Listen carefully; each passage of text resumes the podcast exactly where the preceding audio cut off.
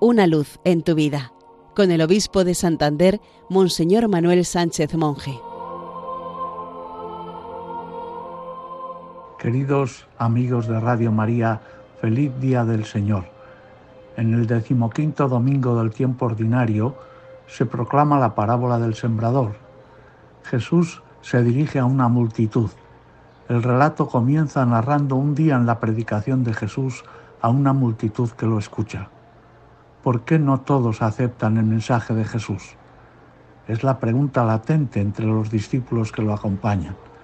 El maestro responde recurriendo a una parábola que tiene como protagonista al sembrador. Él es generoso, no mide, arriesga lo indecible, no se deja llevar por prejuicios, siembra en todas partes.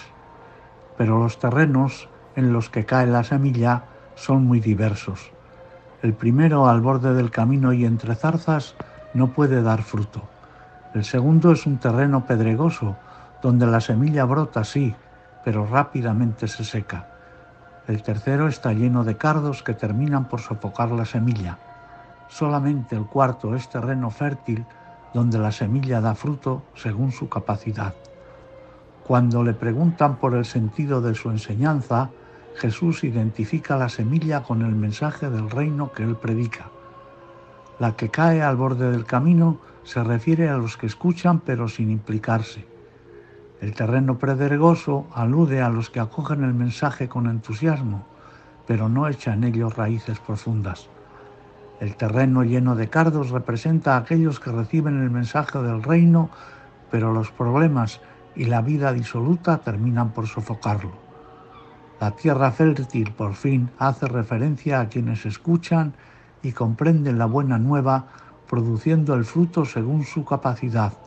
160-30. La acción salvadora de Dios sigue llegando a todos los hombres porque Dios no hace distinciones. Ahora bien, la palabra de Dios no siempre da frutos. ¿Qué clase de terreno somos nosotros? ¿Nos basta con escuchar sin dar frutos de conversión y obediencia?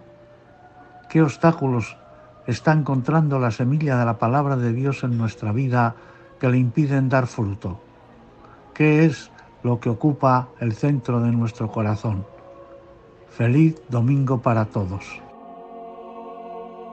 Una luz en tu vida, con el obispo de Santander, Monseñor Manuel Sánchez Monje.